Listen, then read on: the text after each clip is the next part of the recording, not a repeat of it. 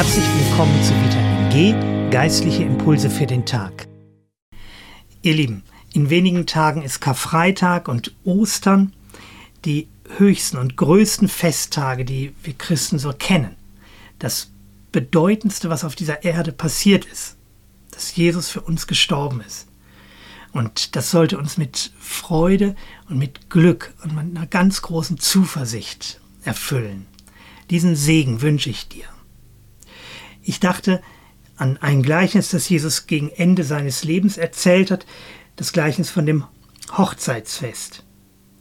Das steht in Matthäus 22 ab Vers 1. Mit dem Himmelreich ist es wie mit einem König, der für seinen Sohn das Hochzeitsfest vorbereitet hatte. Er sandte Diener aus, um die, die zum Fest eingeladen waren, rufen zu lassen. Und dann geht es so weiter, ihr kennt das Gleichnis, die wollen nicht kommen. Also die Angesehenen, die Adeligen, die man auf königlichen Festen ähm, normalerweise erwartet, die sich da auch gerne sehen lassen, die wollten nicht. Erstaunlich, der König feiert Hochzeit und die Adeligen, die Höflinge, die besonderen Leute wollen nicht ins Rampenlicht, wollen nicht bei dem größten Fest des Jahres dabei sein. Merkwürdig. Also das lässt erstmal aufhorchen. Und dann lässt äh, Jesus das Gleiche so weitergehen, dass er andere einlädt, ne? wieder in andere Landesteile ja, wenn schon nicht der Stadtfürst äh, und der Bezirksregierungschef kommen will, dann vielleicht der Lehrer und der Kaufmann, die einfachen Leute. Aber auch die wollen nicht. Die töten sogar die Boten, die sie zum Fest einladen wollen. Eine vollkommen wahnsinnige äh, Konstruktion. Sowas würde niemand machen. Kein Mensch würde das ablehnen. Man würde sich Kleider aussuchen, die Frisuren denken, die Haare färben und man würde alles Mögliche machen, um diesen wunderbaren Tag eigentlich miterleben zu können, wenn man die Chance hätte, dabei zu sein. Und die Leute lehnen alle ab und begehen sogar Morde. Es ist einfach undenkbar, was Jesus äh, erzählt und äh, das muss für Entsetzen sorgen, diese Geschichte.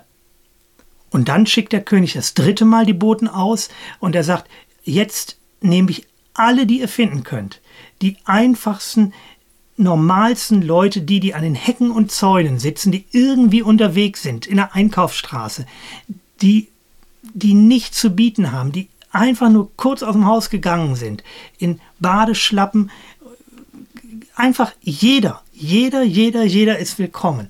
Ich möchte, dass mein Fest groß wird und viele sich mitfreuen dieses, dieses wunderbare Ereignis mit begehen können. Alle sollen kommen. Und dann nimmt das Gleichnis eine noch besonderere Wendung und darum geht es mir heute. Ab Vers 11 lese ich mal. Als der König eintrat, um zu sehen, wer an dem Mahl teilnahm, bemerkte er einen, der kein Festgewand anhatte. Mein Freund, sagte er zu ihm, wie bist du ohne Festgewand hier hereingekommen? Der Mann wusste darauf nicht zu antworten. Da befahl der König seinen Dienern, bindet ihm Hände und Füße und werft ihn in die Finsternis hinaus, dort, wo es nichts gibt als lautes Jammern und angstvolles Zittern und Beben. Denn viel sind gerufen, aber nur wenige sind auserwählt. Das finde ich eine ganz atemberaubende Wendung dieses Gleichnisses. Der König kommt, kommt rein und guckt sich die Gäste an. Und ich übertrage mal sofort jetzt auch äh, auf das, was es bedeuten könnte, wo ich glaube, dass das Gleichnis hinzielt. Alle sind eingeladen, steht ja am Ende. Aber es sind irgendwie von den Eingeladenen ähm, manche, die doch nicht dazugehören. Und einige haben schon von vornherein gesagt, wir kommen nicht, wir wollen das nicht, wir wollen diesen König nicht, wir wollen sein Fest nicht, wir wollen nicht dabei sein, wir, wir lehnen diesen König generell ab.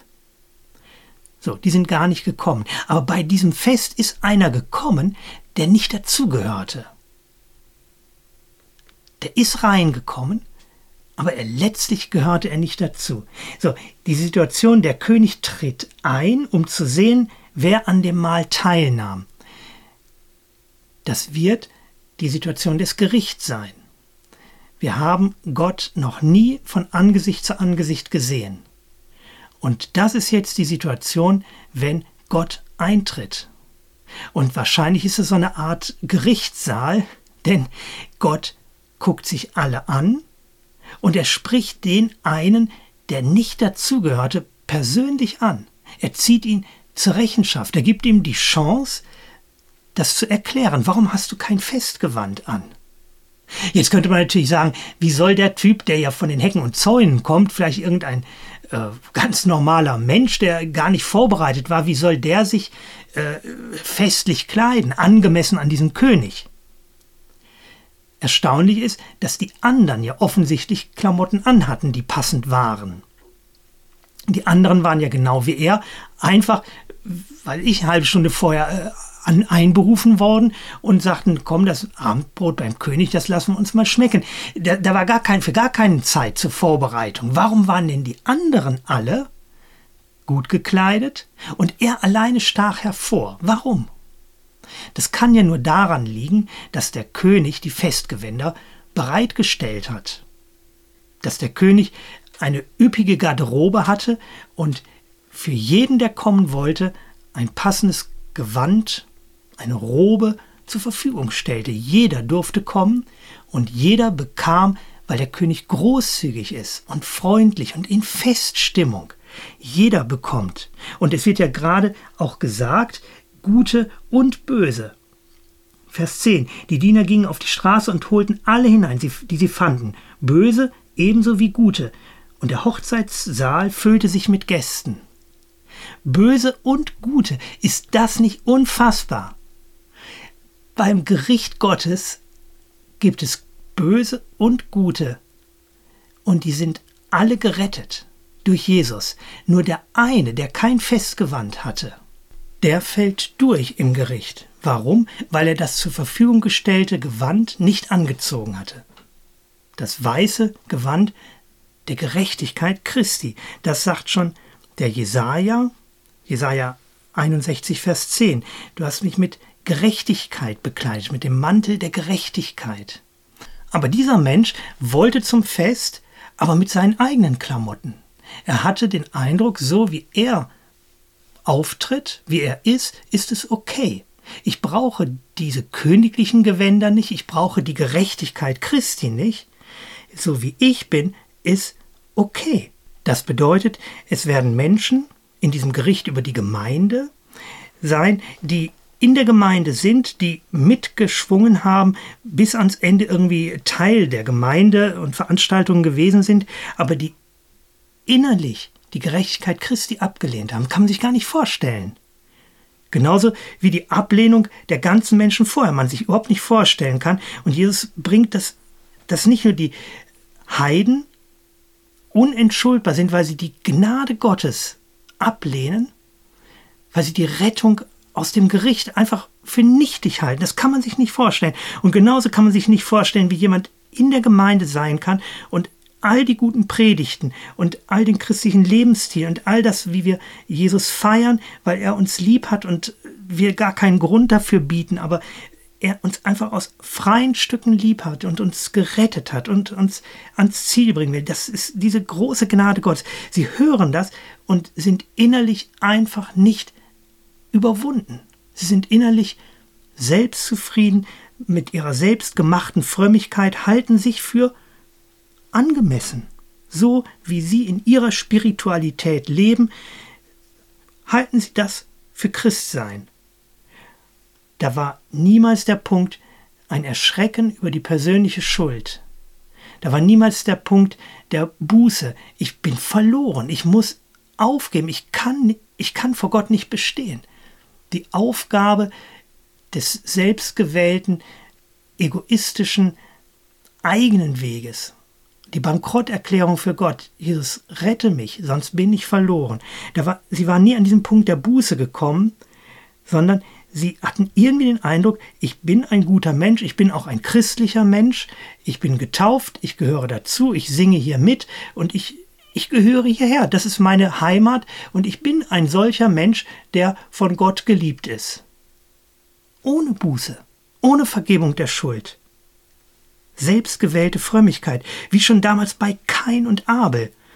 Gott sah das Opfer von Kain an und irgendwas fehlte da. Gott nahm das Opfer von Kain nicht an, weil es ein, ein selbstgewähltes Opfer war. Es war ein eigener Weg. Es war nicht durch Buße und durch Hingabe an Gott. Es war, es war einfach selbstgewählte Spiritualität ohne Jesus. Es wollen Leute im Gericht Gottes bestehen können, ohne die Rettung durch Jesus. Nur durch ihren eigenen Glauben. Sie vertrauen auf ihren Glauben. Sie vertrauen auf ihre Spiritualität. Sie vertrauen auf ihr Bild von Gott, wie sie sich Gott gemacht haben. Sie lassen sich dann nicht hinterfragen und werden am Ende verloren gehen. Und sie sind ja nicht nur eigenwillig, sondern sie beschämen ja auch den König. Der König selbst hat sich für dieses Hochzeitsmahl schick gemacht. Für den König selbst ist es das Größte, die Gnade auszuüben und Menschen in sein ewiges Reich zu bitten und sie mit Freuden an diesem Hochzeitsmahl teilnehmen zu lassen. Es ist für den König selbst, für Gott das Größte und das Schönste, worauf er sich freut, dich in seine Arme zu schließen, dass wir bei ihm sind in Ewigkeit. Und dann kommt einer, für den das nichts bedeutet, dem, der denkt, das ist alles ganz normal. Und damit beschämt er den König, dass er das Hochzeitsgewand, die Gerechtigkeit Christi, die Vergebung der Schuld durch das Sühnesterben Jesu am Kreuz, dass er das alles ablehnt, dass es für ihn nichts bedeutet, dass es nur Worte sind. Die Güte Gottes will uns doch zur Buße leiten, sagt Paulus im Römerbrief, Kapitel 2, Vers 4. Und, und diese Güte Gottes, die überreiche Güte, die wir jetzt an Karfreitag und Ostern erleben und feiern dürfen, leitet dich das zur Buße und zur Dankbarkeit. Dieser König, der hat mich erwählt und ich darf dabei sein, nicht wegen mir, sondern trotz mir, wegen Jesus, wegen Jesus allein. Das schlimme Schicksal dieses Mannes, er wird gefesselt, das bedeutet, Widerstand ist zwecklos. Wenn Gott das Urteil gesprochen hat, kannst du keine nächste Entschuldigung vorbringen oder nochmal sagen, okay, ich überdenke das nochmal oder ich habe es ja doch ganz anders gemeint und jetzt verstehe ich es und weil, ach, jetzt sei mal nicht so. Er wird gefesselt und in die Dunkelheit geschmissen. Der Festsaal ist hell erleuchtet und die Dunkelheit heißt, es gibt kein Zurück. Es gibt kein Zurück. Es hat einen Sinn. Es hat den alles über unüberbietbaren Sinn, dass es keine Rettung gibt außer Jesus. Und an anderer Stelle sagt Jesus noch, dass diese Leute dann anfangen zu argumentieren, wahrscheinlich an Händen und Füßen äh, gebunden und stellen sich dann auf die Hinterbeine. Haben wir denn nicht in deinem Namen Dämonen ausgetrieben? Haben wir nicht in deinem Namen Wunder getan? Haben wir, wir, wir haben doch alles gemacht. Ja, es geht nicht um das, was habe ich für dich geleistet, was habe ich für einen Rang in der Gemeinde? Wie gut wusste ich dies und das und habe mich eingesetzt? Es geht darum, hatte ich die Güte Gottes zur Buße geleitet? Hast du verstanden? Ich habe es nicht verdient. Und dass Jesus jetzt Ja zu mir sagt, ist eine unverdiente Gunst, eine Gnade. Und diese Gnade habe ich, die darf ich haben. In Ewigkeit schenkt mir Gott seine Gunst, sein Lächeln seine Freundschaft, seine Nähe.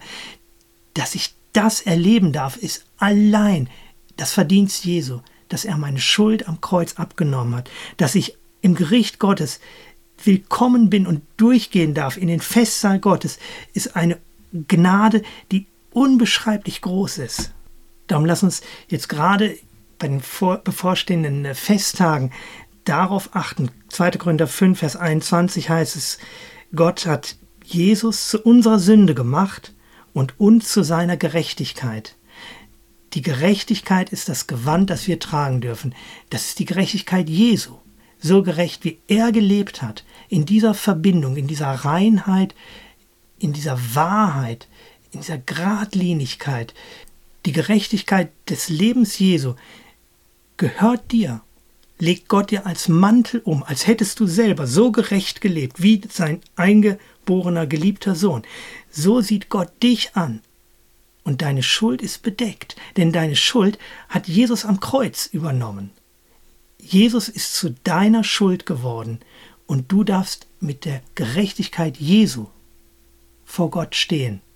Und du brauchst keine Angst im Gericht zu haben, keine Angst, dass Gott doch noch grollt und doch irgendetwas hervorholt, was in, nicht in Ordnung war und was dich dann am Ende doch noch äh, zu Fall bringen wird. Jesus hat deine Schuld genommen und er ist zu deiner Schuld geworden. Er hat sie vollkommen verkörpert und hat die Strafe getragen und die Strafe ist abgegolten.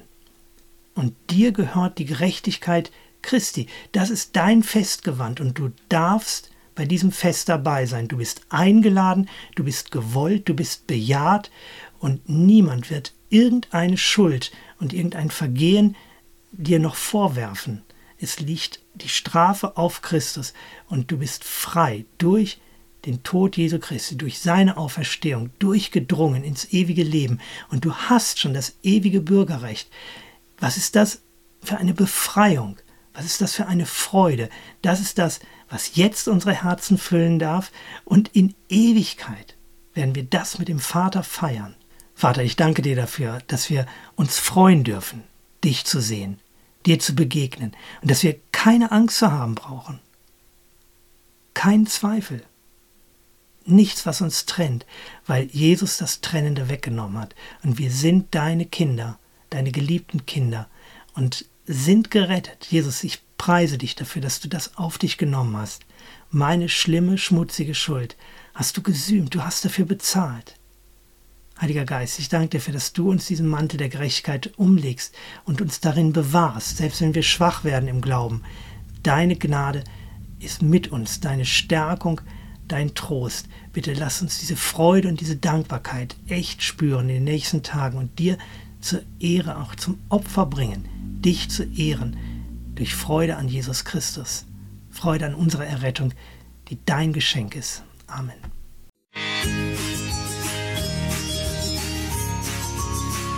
Ich wünsche dir einen gesegneten Tag. Matthias Müller von der FEG Lübbecke.